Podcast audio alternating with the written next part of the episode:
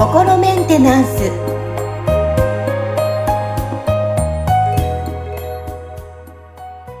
はい皆さんこんにちは。心メンテナンス。本日もアシスタント三上恵と気候ヒーラーの吉村隆二です。はい吉村さん本日もよろしくお願いします。よろしくお願いします。はい今日もお便りからご紹介していきたいと思います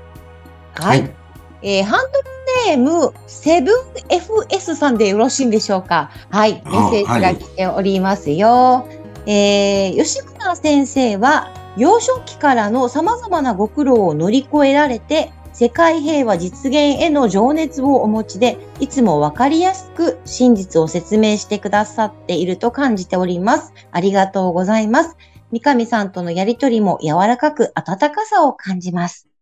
さあ、えー、吉村先生が言われるクリアリングとは、執着を手放すということにもなるのでしょうかこうでは、えー、こうでなければいけない。こうすべきである。など、人は様々な執着心を持ち、自分も他人も受け入れられる、受け入れるのが難しい考えを持っている時が多いと思います。吉村先生が思われる執着心についてもお聞かせいただけるとありがたいです。よろしくお願いしますと来ております。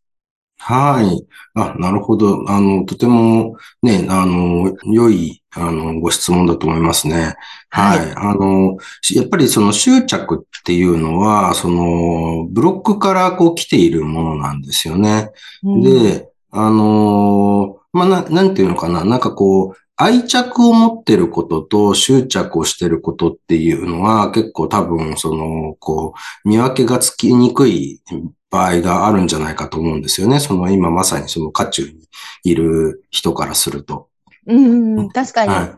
あの、好き、例えば好きな人とかもそうですよね。そうですね。自分が好きだからこうしてあげてるとかいろいろ思ってるけど、それが実際そうなのかって話にもなってきますよね。はい。で、その、愛着っていうのは、その、こう、魂というのかな？まあ、そのスピリットが本来持ってる、その、愛のエネルギーから来てる、その、まあ、感情なわけですよ。うんうん、で、その、執着っていうのは、あの、これは、その逆にその、ブロックとかね、その、いわゆるエゴって言われてる領域から来ているエネルギーが元になってる、その、感情になってくるわけですよね。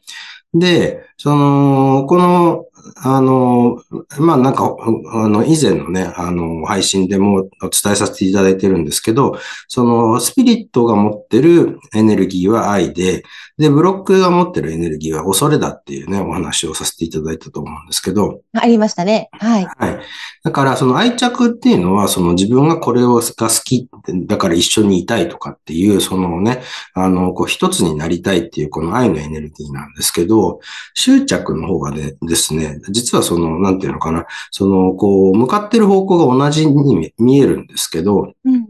実際にはその、それを失いたくないとか、その他の人に取られたくないとか、そのね、こう望ましくない状況を想定して、そちらをこう避けるためのエネルギーから来てるんですよ。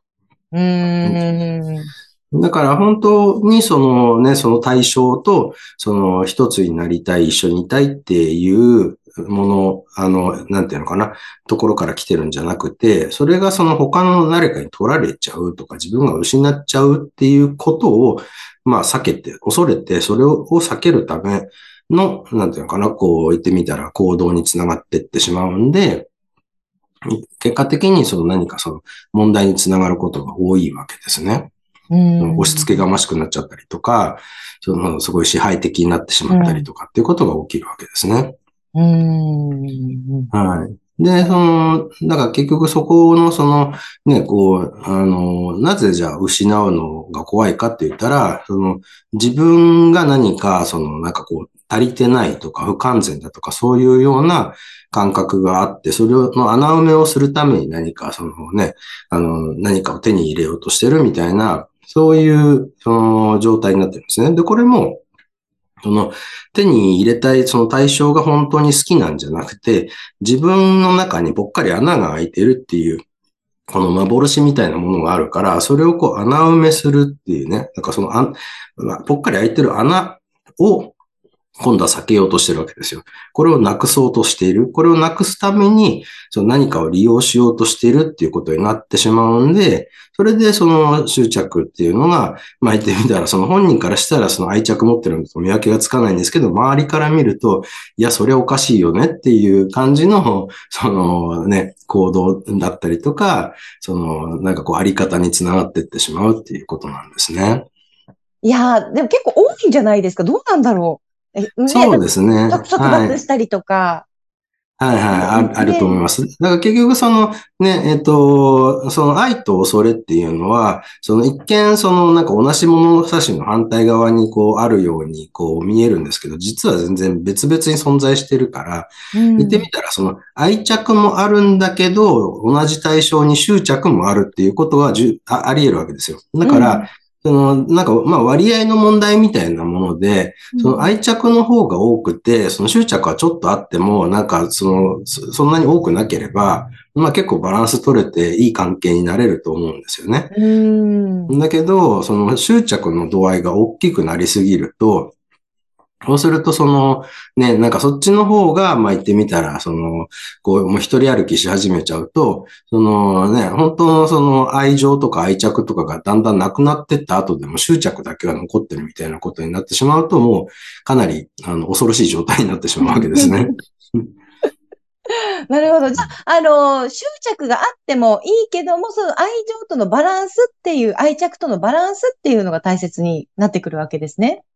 そうですね。だから執着はもう本当に最低限で、だからな、うん、まあないに越したことはないんですけど、あのね、なんかこう、まあ人はやっぱりどうしてもそのね、あのエゴがあるから、うん、そのそういうこうネガティブな感情が出ちゃう時はあるとは思うんで、うん、そこはそのなんかこう執着の感情が出てきたとしても、そ、そっちにこう、なんていうのかな、あの、乗っかってしまわないことが大事ですよね。だから、その、同じ、その、対象に対して、そのね、愛情と執着両方持ってる。愛着と執着両方あるんだけど、その執着が出てきたときは、あなんか執着あるな。でもそっちには乗らないようにしようっていう選択をして、で、ね、ちゃんとその愛着を持ってる対象に対して愛情の表現をしていくっていうことをしていけば、うまくいくわけですけど、まあ、要はその執着の方に自分の軸足がこう入っちゃうと、そのね、執着、ブロックにその人のエネルギーがどんどん吸い取られていってしまって、ブロックがこう育って大きくなって力を持ってしまうわけですよ。で、で、その本来の自分の、その、なんていうのかな、主体性みたいなのをどんどん吸い取られていってしまうんで、そのブロックに、まあ言ってみたら、その突き動かされて、その執着だけに支配されている状態にこうなりかねないんで、そのそこまで、ね、ひどくなってしまっている状態だと、やっぱりクリアリングをしてそっちをこう、減らしていって、それでちゃんとこう、自分のその愛情の方に乗り換えていくってことをしていく必要があるんですけど、うん、そのためには、やっぱりその自分で選択できる状態までブロックを減らしていって、それでちゃんと、じゃあ自分はこっちじゃないな、とか愛の方に乗ろう、乗っかろうっていうことを本人がその選択していく必要はあるんですよね。ああ、なるほどですね。でもなんかこう自分の中で、あ、執着なんかしてるな、なんかっていう気づきがある人はまだいい方ですよね。知らず知らね。そうですよね。うん。そうですね。だからそういう場合はどっちかっていうと、そのご本人が気づくよりも、周りの誰かが、あ、この人ちょっと変な方向に行ってるなって気がついて、うん、その人をそのね、あの遠隔でクリアリングをしてあげることで、その呪縛からこう解いてあげるっていうことが効果的だと思いますね。うーん。なるほど。いやでも、これもう皆さんの身近に自分自身もそうかもしれないですし、周りにもそういう方って絶対いらっしゃると思うので、自分に置き換えてみてもいいお話ですよね、本当 そうですね、はい。私自身も思うんですよ。あ、なんか今、ここで執着して支配したい自分がいるな、これダメだな、そんな自分嫌だな、みたいな。気づくんですよね。なんかも、もやもやしたり。はい。なるほどですね。はい。でもね、気づいたってことは、ちゃんとそこからこう一歩踏み出せるね、あの、ちゃんと選択肢が現れてるってことですよね。いやー、いやでも多分これはもう吉村さんとの会話の中でいろいろ自分が気づかされる部分が多かったので多分 今に至ると思うんですけども。はい。なので、こう、聞いてるリスナーの皆さんも回を重ねて、いろんな話をね、テーマごとに分かれて、えー、発信しておりますので、えー、これからも聞いていただきたいと思います。はい。はいということで、えー、今日はですね、ハンドルネーム、セブン FS さん、セブン FS さんのお便りから、まあ、執着についての、えー、お話を吉村さんから伺いました。はい。吉村さん、本日もありがとうございました。ありがとうございました。